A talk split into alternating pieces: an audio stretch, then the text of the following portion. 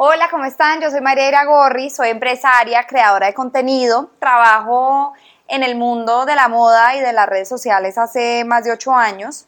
Tengo un concept store con más de 50 marcas colombianas y de la misma manera también trabajo con diferentes marcas creando contenido y bueno, muestro como todo mi estilo de vida en redes sociales. Hoy quiero hablarles de un tema muy importante que digamos que me ha acompañado a través del tiempo eh, en mi empresa y que siempre me han surgido diferentes dudas y pues he ido como aprendiéndolo en el camino y realmente siento que es un tema que a todos nos importa y todos los que sean emprendedores o empresarios entenderán y creo que les va a servir muchísimo. Por eso hoy traje a Estefanía Espinal, ella es abogada, es socia de Espinal Abogados, entonces ella nos va como a aclarar varias dudas y nos va a contar un poquito sobre esto.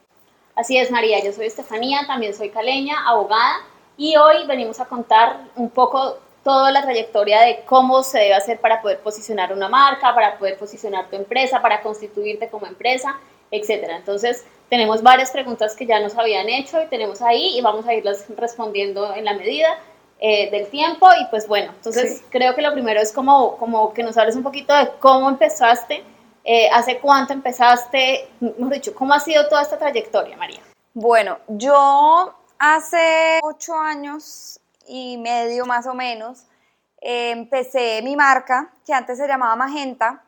Yo empecé, digamos que sin marca incluso. Simplemente quería, como era el inicio de las redes sociales, eh, apenas las marcas, digamos, pequeñas estaban empezando, porque antes uno solo veía en redes sociales tipo las marcas grandes, grandes, ya reconocidas mundialmente y que llevan muchísimos años y una trayectoria muy, muy eh, grande.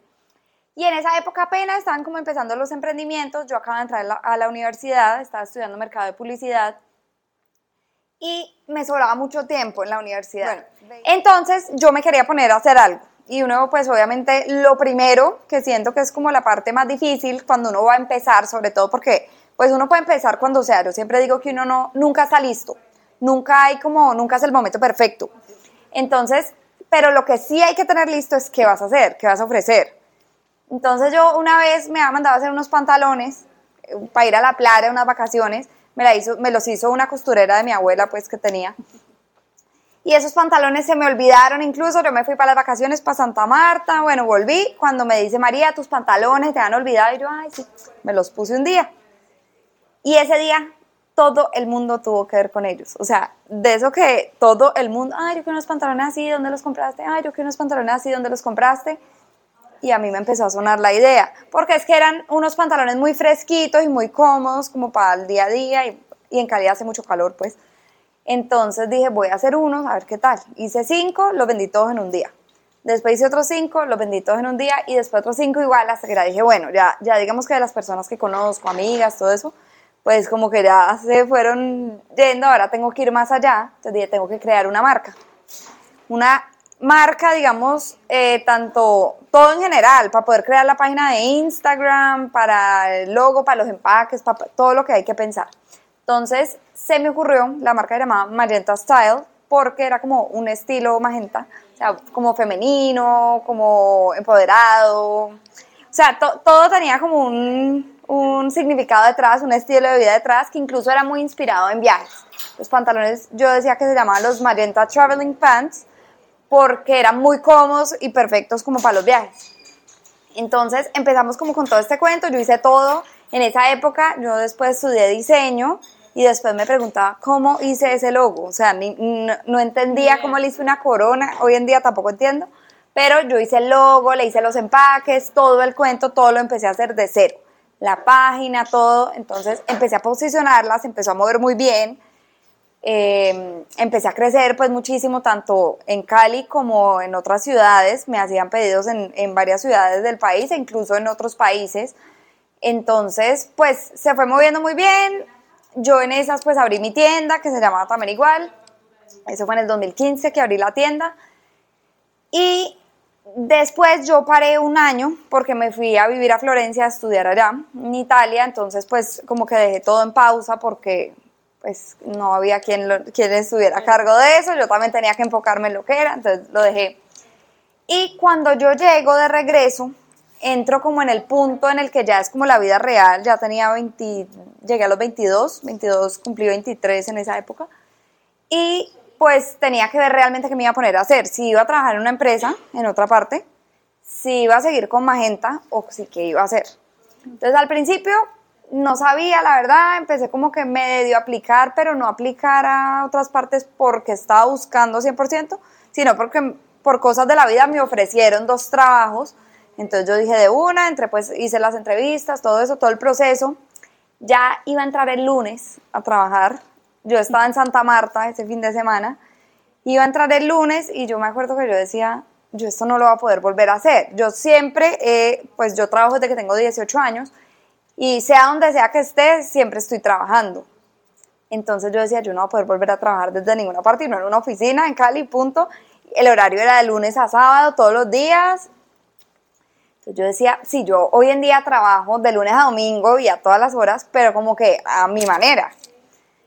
Entonces, bueno, en esas, no sé, no me acuerdo porque hablé con alguien que me dijo, mira, no trabajes en esa empresa, eso es así, así, así. Yo dije, bueno, me toca tomar la, decisión difícil, llamé al que me contrató y le dije, mira, qué pena, muchas gracias por la oportunidad, pero no. Entonces, ¿qué me iba a poner a hacer? Como les conté, mi mamá pues tuvo una marca de carteras y zapatos 16 años y ella en esa época, ese año había parado y también estaba como que quería ponerse a hacer algo. ¿Qué hacemos? ¿Qué hacemos? ¿Qué hacemos? Y entonces en esas que yo digo que ya no voy a aceptar el trabajo, le digo, unámonos y juntemos las marcas, fusionémoslas y hagamos pues un, un concept store. Hagamos una marca entre nosotras dos, juntemos los zapatos y la ropa y de una vez eh, pues con otras marcas. Listo. Llegamos aquí, empezamos a buscar locales. Esta casa que es donde estamos ya no tenía el letrero pues de, de ese arrienda. Y yo dije, no, esa es la casa perfecta. No la conocía por dentro, pero por fuera, por la ubicación, todo. Y esa es la casa. Yo me bajé, le dije al, de seguridad que estaba por ahí, le dije, ¿esa casa ya está alquilada? Y me dijo, sí, pero es de la casa al lado, vaya y pregunte. Yo fui y pregunté que de quién era, no sé qué. Y me conseguí, llamé a la dueña y le dije, mira, estoy súper interesada en esa casa, quiero montar un concept store, me encantaría pues poder verla. Y me dijo, en ese momento ya, pues ya acabamos de, vamos a firmar, pero pues déjame veo. Y me llama por ahí a la hora y me dice, la casa es tuya. Entonces vinimos, conocimos la casa, le tumbamos unas paredes, pues porque esto era más cerrado. Y ahí empezamos con el cuento de si ponerle magenta o si ponerle María Gorri. Yo me acuerdo que hice varias encuestas en Instagram, mucha gente me decía que le pusiera mi nombre, pusiera mi nombre. Yo también pensaba como que era, pues, un mismo esfuerzo, ¿cierto? Sobre todo, digamos, de manera, eh, hablando en términos de mercadeo, más que todo de publicidad, no tanto en lo legal y eso, pero el posicionamiento, digamos, a modo de redes sociales era más fácil con un solo nombre. Yo tenía un blog de moda, más la marca y más el concept store que también se iba a llamar distinto. Entonces, pues eran tres, tres fuerzas pues que tocaba hacer. Dijimos, no, pongámosle entonces María Iragorri porque además aquí entra la parte magenta es un color. Entonces, ¿qué pasa? Había de todo que se llamaba así. Y no era distintivo. No era distintivo ni cinco Tú buscabas en Instagram, por ejemplo, Magenta, por eso le puse además Magenta Style, porque tenía que tener algo más. No, habían muchos. Porque de resto había Magenta Inmobiliaria, Magenta Comida, Magenta Restaurantes, Magenta otra marca, de todo. Me, cogía, me robaban el hashtag, pues yo hacía mi hashtag, me lo cogían otras marcas. Era difícil, entonces dije, pues yo ya teniendo el nombre medio posicionado, pues, ¿qué estoy esperando? Entonces digamos que fue una buena decisión, creo yo. Y además súper oportuno, porque hemos tenido clientes que en su registro de marca van a, registrar su marca y resulta que están súper posicionados en el mercado, pero esa marca está registrada por alguien más o esa marca no es distintiva, o es, entra dentro de la categoría que la superintendencia no permite registrar. Entonces hiciste súper bien. En que eso es otra cosa, hay veces no es ni siquiera que exista otra marca, sino que no te dejan registrarla. Entonces, bueno, decidimos tomar este camino y yo siempre, desde ese, desde ese tiempo, siempre había querido registrar la marca, pero no sabía muy bien cómo, ni cómo era, ni por medio de quién, ni cómo todo. De resto, todo lo tengo pues muy, muy organizado siempre, tanto la sociedad como pues toda la contabilidad, todo está así, pero el lado del registro de la marca como tal, pues no, incluso me ha pasado con otras personas que uno, le digo, que si tienen la marca registrada, amigas, pues que tienen también eh, empresas, mm, sí, yo la tengo registrada en la Cámara de Comercio, y le digo, no, es que eso no es, no es lo mismo. Y es lo que uno a veces no entiende, porque uno pues empieza, uno como su propio jefe, uno todo lo aprende solo y con la experiencia. Claro, total. Entonces, María, ahí te voy a hacer un paréntesis para explicarle al público cuál es, la, cuál es la diferencia. El registro ante la Cámara de Comercio es el registro que se hace como empresa.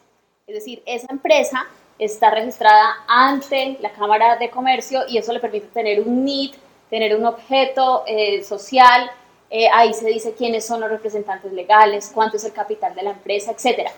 Eso se hace ante la Cámara de Comercio. Ahora, el registro marcario se hace ante la Superintendencia de Industria y Comercio y ese sirve para identificar tus productos, para identificar tu empresa sí, pero desde la parte marcaria. Entonces son dos registros completamente distintos que siento que muchas veces las personas como que se confunden entre Las confunden, exacto. Pero en realidad son dos registros con dos vigencias completamente distintas. De hecho, hay muchos, o sea, todos los que tienen sociedades en Colombia tienen que estar registrados en Cámara de Comercio, pero no todo el mundo tiene registrada su marca, pensando erróneamente que ya con lo de Cámara de Comercio basta y no es así. Entonces, pues yo en, en, ese caso ya, digamos que este año ya organizándose uno, cada vez uno se organiza más y hay veces entre el cuento de que uno está en tantos temas a la vez como que se te va eh, atrasando un poco, pero digamos que yo trabajo con mi marca, no solo con el concept story, la marca además, sino también como creadora de contenido, como, ¿cómo se dice? Como marca personal. Entonces, pues es importantísimo que no me la vayan a quitar, porque ¿qué hago yo donde me la quiten? Les doy un ejemplo, digamos, parecido, pero yo tenía el dominio de mariairagorri.com muchos años, donde tenía mi blog, pero resulta que no sé qué año me demoré, que les dijera yo, una semana en pagarlo, porque de eso que uno, no, tengo mil cosas, después lo hago, cuando lo fui a hacer ya me lo habían, lo habían cogido, me lo robaron, hoy en día lo siguen teniendo, o sea, siguen pagando, no sé hace cuántos años. Me tocó pasarme a .co, fue también difícil porque no sabía si era mejor ponerle .co, ponerle qué, o cambiarle el nombre o qué. Y me contabas también ahora algo que te pasó con, con, con la marca puntualmente, con María eh, Irragorri, que también medio la, la estaban copiando. ¿Cómo fue eso? Una vez, una, ya no sé exactamente quién fue, pero creo que fue una amiga que me mandó una foto de unas bolsas de una marca, o sea, una página de Instagram, y la marca, digamos que llamaba Pepita Pérez, o sea, era, no sé, un nombre, y era, tenía la bolsa igualita, la misma letra en la parte del nombre, la misma tipografía, y la misma tipografía en la parte del apellido, y los mismos colores, nosotros incluso le ponemos un moñito aquí dorado cuando son regalos o algo así. Ella también tenía la opción del moñito dorado. O sea, era idéntica. Entonces, pues eso también es difícil. Yo incluso, mm, a mí no me gusta buscar peleas. Yo dije, bueno, pues si me está copiando es porque algo estoy haciendo bien, ¿cierto? Yo dije, bueno, pero lo compartí, no dije ni quién era, no, esa no, la idea no era ni hacerla quedar mal, la verdad, pero sí compartir la situación porque a mí me parece importante que las personas se concienticen de que eso no está bien. O sea, nunca vas a llegar eh, lejos si estás haciendo exactamente lo mismo que otra persona. Copiando uno no llega a ninguna parte.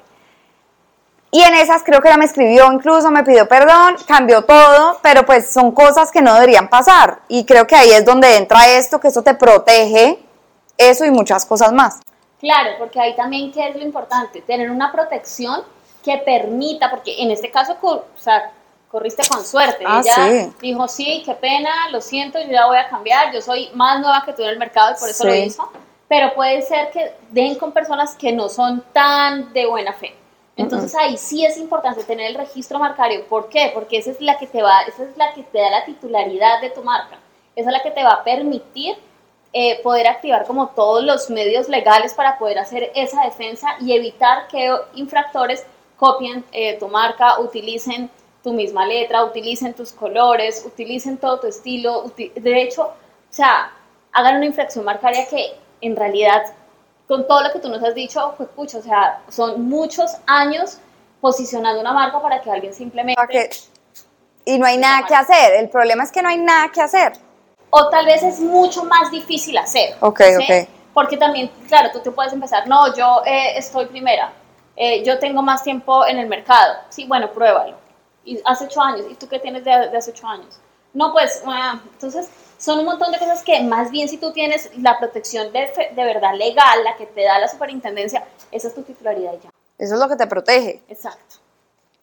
Y por ejemplo, ¿qué, como, cuáles son las, lo que uno puede registrar como marca? O sea, ¿qué parte de la marca es lo que uno registra? Siempre debe buscarse una marca que sea distintiva, una marca que sea única, que no exista, que, sea como, como que yo diga, esto yo nunca lo había visto. Sí, eso yo creo que es como el, el, el primer. Sí, sí, sí. Ahora, mmm, He visto, por ejemplo, que quieren registrar como, eh, no sé, una marca de azúcar eh, nueva y le ponen azúcar nuevo. O sea, entonces eso, por ejemplo, no, no es posible. Porque yo no puedo, no es distintivo aquello que se llame igual al producto. Claro. Entonces, almacén de ropa, almacén de ropa María. No, o sea, porque no es distintivo. ¿Ok? Entonces siempre hay que buscar algo que sea eh, único en el mercado. Por eso, en este caso que es tu nombre, me parece que es único en el mercado y que además la distingue a ella dentro de ese sector eh, económico que es la moda. Entonces creo que está, está perfecto. Además, digamos que aparte de la parte legal, creo que también es importante porque para que una marca sea llamativa y la gente la conozca y se posicione, pues es muy importante el nombre. O sea, ¿de qué te sirve llamarte tienda de ropa si pues eso no va a llamar la atención o tiendas de ropa y mil? Entonces, hay que buscar un nombre que sea de verdad, verdaderamente posicionable y llamativo. Entonces, a María le registramos tres marcas. Primero, registramos la marca de esta sociedad, que es María Irragorri Concert House. Esa fue la primera marca y la hicimos por eh, mi pymes, que tiene un descuento también en este momento en la superintendencia, y son como 700 algo, 700 mil pesos, algo así vale el registro. Registramos también su marca como persona natural, María Irragorri eh, como diseñadora y María Iragorri como influenciadora. Estas dos últimas tienen algo muy especial y es que como es persona natural y como María es joven, entre 18 y 28 años, la superintendencia sacó para este año un descuento nunca antes visto en las tasas y cuesta 69 mil pesos el registro. Entonces miren la diferencia. Una empresa grande va a pagar más o menos un millón de pesos en tasas. Una empresa, mi pymes, va a pagar 720 mil pesos, si no estoy mal y una persona eh, joven entre 18 y 28 va a pagar 69 mil pesos de tasa. Solo con eso protegen su marca 10 años. Entonces hay que aprovechar. Son prorrogables también, ¿no? Son 10 años y después los puedes renovar y, y, así. Bueno, y eso es importante hacerlo de la mano de un abogado que realmente sepa el tema. Uno no se las puede dar de Superman, de que se las sabe todas. Entonces yo quería preguntarte un poquito para que ellos entiendan más o menos eh, cuántos son como los honorarios que tú cobras aparte de estas tasas. Bueno, María, nosotros la verdad nos hemos también dividido según cada categoría. Entonces tenemos unos honorarios para las empresas grandes, tenemos unos honorarios para las MIPIMES y tenemos unos honorarios súper asequibles para los jóvenes. Entonces creo que eso también, eh, creo que contribuye también a, como a todo el, emprendimiento y lo que en realidad queremos impulsar. Claro, a crear empresa, a que la gente realmente pueda cumplir sus sueños, porque es que son unas herramientas que cada día tenemos más al alcance de nuestras manos, antes no había eso, cuando yo empecé no era tan fácil. Eh, tenemos como mucho apoyo, mucha ayuda, muchas personas que están con el mismo, como con la misma motivación de crear empresa y crear país.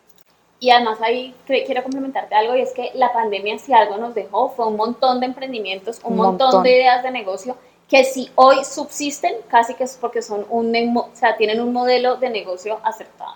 Entonces, si ya hoy, después de dos años o y medio más o menos de pandemia están, es el momento para legalizar su empresa, para caminar un poquito más de derecho en ese mundo empresarial y para registrar la marca.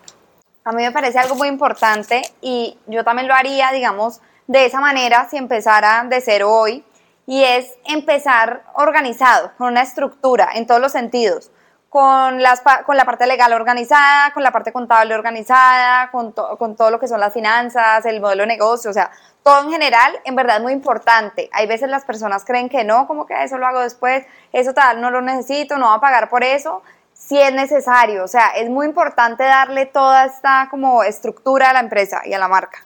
Yo estoy absolutamente de acuerdo. Yo debo decir que mis mejores clientes son los más desorganizados, pero porque, claro, trae más trabajo para mí, ¿sí saben? Pero en realidad el éxito de una empresa siempre será ser organizado con todas las relaciones que tenga. ¿Y las relaciones cuáles son? Las de sus empleados, las de sus consumidores, las de sus proveedores, la que tiene con el Estado. Entonces, en la medida en que cada empresario sea no solamente como administrador de su producto o su servicio, sino de su negocio en general y tenga no solamente como el vender, el vender o el hacer o el no, sé cuál sea el, servicio que se preste, pero que también entienda que es una empresa y que como empresa debe funcionar. Entonces sí me parece que es una, es, es una organización que es mucho mejor hacerla más temprano que tarde, además porque más temprano que tarde tienes menos posibilidades y menos riesgos también de tener eh, relaciones que no son asertivas o problemas ahí varios de pronto con la DIAN o con un trabajador o con un consumidor porque no sabes bien cómo tienes que hacer tu publicidad, etc. Así es. Por ejemplo, hay algo que yo oía mucho cuando empecé y era como el miedo a crecer, en el sentido de que pasar, por ejemplo, y lo digo porque en general aplica también para, para lo que son todos estos registros de marca y todos estos temas legales, y es cuando uno pasa, por ejemplo, del régimen simplificado al régimen común, por darles un ejemplo para que lo entiendan como más eh, aterrizado, y es, no, es que qué pereza pasar al régimen común porque entonces tengo que pagar IVA, tengo que eh, hacer muchísimas cosas más, y a mí una vez alguien me dijo, pero miedo de qué si eso lo que te demuestra es que estás creciendo. Antes, qué chévere que estás formalizando todo, que estás creciendo, de verdad, esto es lo que te demuestra que vas en grande. Quedarse en el régimen simplificado y hacer las cosas a medias y hacer las cosas por lo informal, nunca, nunca te va a llevar a algo grande. Además, por proyección. O sea, si algún, en algún momento has pensado, no sé, poner eh, este producto en otra parte del mundo, y esperas que alguien en otra parte del mundo crea en, tu proyecto y crea en tu empresa, necesitas tener una empresa que de verdad exista. Uno, que no sea de papel y dos, que absolutamente exista. Entonces, esto de los emprendimientos, pues está chévere. Eh, digamos que es, es, es, la forma como muchísimos colombianos en realidad eh, subsisten, pero la manera de crecer es formalizarse, es organizarse es tener un financiero al lado. Creo que también eso es vital. No es como que yo voy comprando materiales y voy haciendo. Y hago lo que sea como a mí se me ocurra. No, hay que tener también una proyección financiera. Hay que tener el acompañamiento de un contador, hay que tener el acompañamiento de un abogado. Importantísimo el contador. claro, claro, porque si no, uno, es decir, cada uno es especialista en lo que cada uno es especialista. María vende, mejor dicho, como, como increíble. Yo no vendo nada, o sea, yo soy abogada, ¿listo? Entonces, Zapatero, Zapatero a sus zapatos. de acuerdo. Exacto. A mí que me vista María y yo le hago los registros a María. Uno cree, es que hay personas que creen que pueden hacer todo. Claro, uno al principio empieza así y no tiene presupuesto para todo, pero es que uno no puede hacer absolutamente todo. Cada quien que se enfoque como en su zona genio. Entonces yo sí pienso que todo el mundo tiene la habilidad de cumplir sus sueños. O sea, mm. sea el sueño más loco que se pongan, pero para eso es importante la estructura y el orden. Sí. Y la persistencia. Y la persistencia, importantísima. Porque todo el mundo empieza, pero apenas ven el primer obstáculo, esto no es para mí. Total. María, yo te propongo algo. Te propongo que demos la, la, posibilidad que los que estén viendo este video nos hagan preguntas, las escriban y las vamos eh, resolviendo. Y tenemos muchas personas que estén interesadas. Pues hacemos, otro. Y respondemos también preguntas Con todas las preguntas que tengan. O de eh, cómo posicionar eh, tu empresa, cómo posicionar tu marca, más historias, etc. Sí, me parece interesante porque yo sé que uno siempre y desde todos los lados, o sea, no solo negocios de moda, sino de todo tipo, uno siempre tiene muchas preguntas y para eso estamos nosotras aquí para ayudarlos. Súper, muchísimas gracias. Bueno, muchas gracias. Estén bien, adiós.